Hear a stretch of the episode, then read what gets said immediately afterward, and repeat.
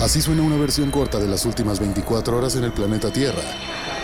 La conversación del mundo, aquí, en el Brief, con arroba el Che Arturo.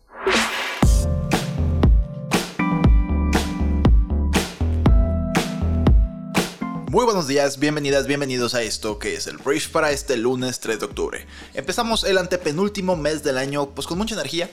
Este es un podcast que te va a informar con las noticias más importantes del día para ser una persona bien informada. Yo soy Arturo Salazar, tu anfitrión y uno de los fundadores de Briefy, la plataforma de microaprendizaje para líderes de negocios. Entonces, muchas gracias por estar aquí. Vamos a comenzar con esto que es el Brief. Arranquemos hablando de una noticia que tronó el jueves por la noche y el viernes trascendió y durante todo el fin de semana se ha hablado de esto. El gobierno de México sufrió un hackeo masivo por parte del grupo internacional de activistas denominado Guacamaya, quienes vulneraron el sistema de cómputo de la Secretaría de la Defensa Nacional para acceder a información que data del 2016 hasta septiembre de este año. De acuerdo con el periodista Carlos Loré de Mola, se trata de la mayor o del mayor ciberataque en la historia del país, pues dejó al descubierto miles de documentos confidenciales sin testar del gobierno del presidente Andrés Manuel López Obrador. Hablamos de textos, archivos adjuntos, tarjetas informativas, cartas, videos, muchos de los cuales aparecen catalogados como confidenciales. Y atención aquí porque son terabytes de información, es muchísima, muchísima información, que obviamente entre estos correos y entre todo lo que haya, pues hay correos que no tienen nada que ver, de que oye, nos vemos a las 4 ah, nos vemos a las 4, pero hay información que no le conviene al país que se divulgue, ¿sabes? Porque ya la, narrativa ya iba como directamente en contra o a favor del gobierno de Andrés Manuel López Obrador, pero como país no nos conviene que se divulgue dónde están ciertos elementos de seguridad. A nadie nos conviene. Y esto es algo que en, en teoría no debería ser celebrado como que, ah, como le pasó al gobierno de AMLO y estoy a favor o en contra, entonces defiendo al presidente o ataco al presidente. Lo que sí será criticado son los elementos que no coincidan con lo que fue reportado oficialmente por el gobierno federal. Y el periodista Loredo Mola pues sí sacó dos elementos que pues llamaron la atención. En primer lugar es el verdadero estado de salud del presidente de México y el segundo es la versión completa de lo que se le llama el culiacanazo, que es cuando se intentó capturar al hijo del Chapo Guzmán, a Ovidio Guzmán, y esto pues revela más información o información distinta a la que el gobierno federal nos dio a conocer. Con respecto a la salud del presidente, se reveló que el pasado 2 de enero, una ambulancia aérea del ejército tuvo que ir a Palenque, Chiapas, donde se encuentra el rancho de López Obrador, para trasladarlo al Hospital Central Militar de la Ciudad de México. Horas antes tuvo que ser monitoreado, canalizado y medicado antes de volar con diagnóstico grave. A Andrés Manuel López Obrador se le diagnosticó con angina inestable de riesgo alto, un preocupante mal cardíaco que puede conducir a infartos. En primera instancia, pues los defensores del gobierno empezaron a decir que todo esto era falso, que Lore de Mola estaba haciendo un montaje y que nada de esto era real. El tema es que López Obrador sale un día después a decir que todo eso era verdad y que muchos de los documentos, además de aceptar que habían hackeado la Sedena, muchos de los documentos que se habían publicado pues sí eran reales. Andrés Manuel lo que sí intentó hacer es restarle importancia a la información emanada del ataque cibernético y empezó a decir que mucho o todo lo que se estaba compartiendo pues era información que ya era de carácter público. Él mismo reconoció que tiene problemas de riñón gota y de tiroides que le obligan a tomar muchas pastillas de medicamentos todos los días. Aunque la realidad que la gravedad de las enfermedades no se había revelado, pero Andrés Manuel intenta manejar esta crisis porque es lo que es. Una crisis que de hecho la Auditoría Superior de la Federación ya le había advertido a la Secretaría de la Defensa Nacional que era vulnerable a ataques de hackers debido a la debilidad de sus protocolos de ciberseguridad.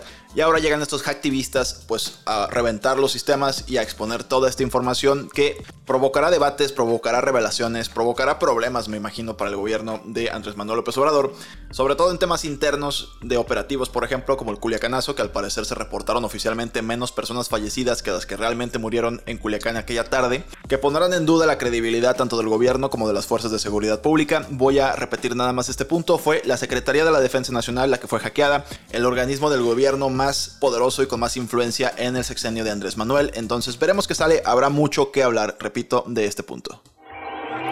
Vamos a hablar ahora de transiciones estatales en gobiernos más bien estatales porque los gobiernos de Tamaulipas y Aguascalientes concretaron relevos este sábado. En Aguascalientes asumió la gubernatura el señor Américo Villarreal, se ha hablado mucho de este hombre por sus acusaciones de estar coludido o tener nexos con el crimen organizado, lo cual al final un tribunal dijo que no había suficientes evidencias, entonces ya asume la gubernatura del estado de Tamaulipas, él es de Morena y en el caso de Aguascalientes Teresa Jiménez, que antiguamente era la alcaldesa de Aguascalientes de hecho, asume su cargo como gobernadora del estado. El gobierno sigue siendo panista. Aguascalientes es de esos pocos estados en los que la permanencia de un solo partido se mantiene. Y en el caso de Tamaulipas sí hubo una transición, de hecho Morena ahora gobierna en tres de los seis estados fronterizos, Baja California, Sonora y Tamaulipas. Chihuahua es gobernado por el PAN y el Nuevo Nuevo León es gobernado por eh, Samuel García de Movimiento Ciudadano. Vamos al siguiente tema, vamos a hablar ahora de Vladimir Putin porque este fin de semana pasaron muchas cosas en términos de la guerra en Ucrania. El presidente ruso el viernes firmó tratados para anexar ilegalmente más territorio ucraniano ocupado en una fuerte escalada en su guerra. El presidente de Ucrania respondió con una solicitud sorpresa para unirse a la alianza militar de la OTAN, con el propósito de que pues, los miembros de la OTAN, que es Estados Unidos y muchos de sus aliados, tengan la obligación de defender de una manera más activa a un miembro o un Estado miembro, que es en este caso, o sería en este caso, Ucrania. La apropiación de tierras por parte de Putin y la firma por parte del presidente Volodymyr Zelensky de lo que dijo es una solicitud de membresía acelerada en la OTAN, envió a los dos líderes a acelerar más rápido en un curso de colisión que está aumentando los temores de un conflicto en toda la regla entre Rusia y Occidente. Atención aquí porque Vladimir Putin prometió proteger las regiones recientemente anexionadas de Ucrania por todos los medios disponibles, una renovada amenaza con respaldo nuclear que hizo en una ceremonia de firma del Kremlin, donde también criticó furiosamente a Occidente, acusando a Estados Unidos y sus aliados de buscar la destrucción de Rusia. Luego, en Ucrania, Zelensky celebró su propia ceremonia de firma en Kiev y publicó un video en el cual estaba firmando estos papeles en los que, pues en teoría, estaba solicitando esta anexión a la OTAN. En su discurso, Putin instó a Ucrania a ahora sí sentarse a entablar conversaciones de paz, pero inmediatamente insistió en que no está a discusión la devolución de las regiones ocupadas. Zelensky dijo que no habría negociaciones con Putin, que tendría que ser con otro presidente. Entonces, esto se está poniendo bien complicado. La verdad es que sobre todo la amenaza de Putin de defender a los territorios ucranianos que ahora anexionó ilegalmente como propios con medios nucleares, pues, es pues como un truquito, ¿no? O sea, es como un truco para, ah, ahora voy a decir que esto es Rusia y pues, a pesar de que es ilegal, por supuesto, la anexión, voy a decir que es Rusia y la voy a defender como si atacaran casi casi mi capital. Entonces, mucha gente dice que esto nada más es de un perro que ladra mucho y muerde poco. De hecho, los militares ucranianos siguieron atacando a las tierras ocupadas por Rusia. Las tropas rusas se retiraron de Liman, un centro logístico clave en Donetsk, horas después de que las fuerzas ucranianas ingresaran a la ciudad. Y Ucrania dijo que la reconquista permitiría a sus militares avanzar hacia Luhansk, una pues región que Rusia asumió en julio y se la anexionaron oficialmente el viernes y se va a poner complicado. O sea, yo sí creo que esto va a escalar, esperemos no a un nivel nuclear. Vamos a hablar de una tragedia que ocurrió lamentablemente en Indonesia este fin de semana porque al menos 174 personas murieron en una estampida después de un partido de fútbol. Los seguidores del club de fútbol Arema, un club de Malang en Java Oriental, saltaron al campo después de que su equipo perdiera ante sus rivales regionales, el Parsevaya Surabaya. La policía local respondió con gases lacrimógenos, que fue lo que provocó la estampida, según el jefe de la policía. Los encuentros en la liga han sido suspendidos hasta que se complete una investigación, pero es una verdadera tragedia, se dice el peor suceso en la historia deportiva en los últimos 50 años. Hablemos de Corea del Norte que disparó dos misiles balísticos desde su costa este, según funcionarios surcoreanos. Los lanzamientos siguen a las pruebas realizadas a principios de la semana pasada y se producen un día después de que Estados Unidos, Japón y Corea del Sur realizaran ejercicios militares conjuntos. Yoon Suk Yeol, el presidente de Corea del Sur, advirtió a los del norte que cualquier intento de uso de armas nucleares resultaría en una respuesta decidida y abrumadora. Hablemos de Tesla que presentó oficialmente el robot Optimus. Y bueno, esta vez no es un hombre disfrazado como la primera vez que nada más era como una muestra, ¿no?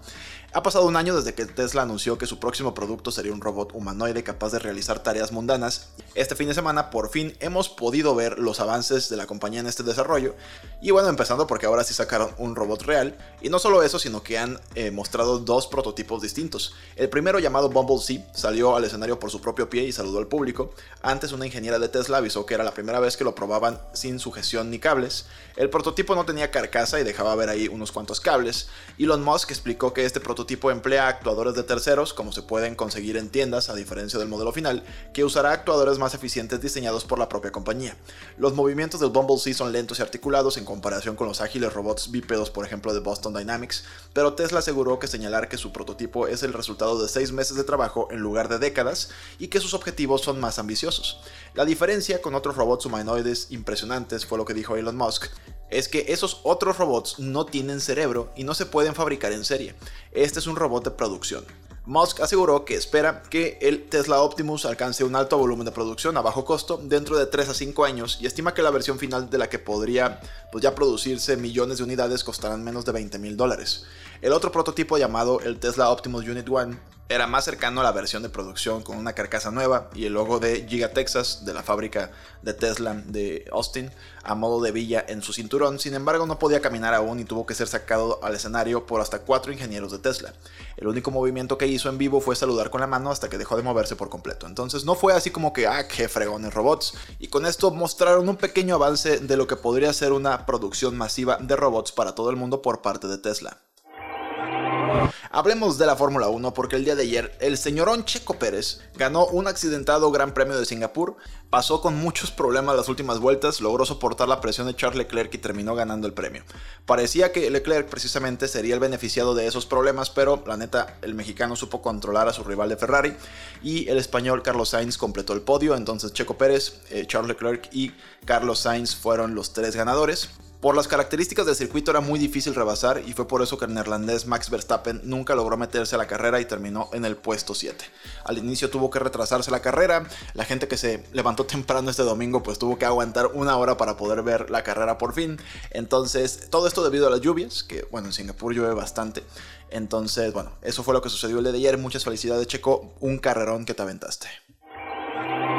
Antes de irme, te recomiendo que pases a Briefy, nuestra plataforma de microaprendizaje para líderes de negocios, y leas o escuches un artículo que se llama Tres tipos de agotamiento y cómo superarlos. Tal cual te compartimos los tipos de agotamiento que son sobrecarga, falta de desafíos y negligencia, te mostramos cómo identificar las señales de que puedas estar padeciéndolo y también te damos consejos sobre cómo superar cada uno de estos tipos. Te puede servir tanto para ti como para tu equipo. Entonces, tres tipos de agotamiento y cómo superarlos. Y lo puedes encontrar en nuestra aplicación móvil que puedes descargar y probar durante 14 días. Posteriormente es un servicio de suscripción porque en Briefy puedes encontrar artículos y podcasts cortos que en 15 minutos al día te permiten desarrollar nuevas habilidades, leer o escuchar un libro todos los días, conocer las últimas tendencias y mantenerte informado con podcasts como este o con Caching que es nuestro podcast enfocado en temas de negocios. Entonces, como ya te lo mencioné, puedes probar la plataforma 14 días totalmente gratis. Muchísimas gracias por haber estado aquí. Esta fue la conversación del mundo para este lunes. Espero que tengas un gran arranque de semana y nos escuchamos el día de mañana en la siguiente edición de esto que es el brief. Yo soy Arturo. Adiós.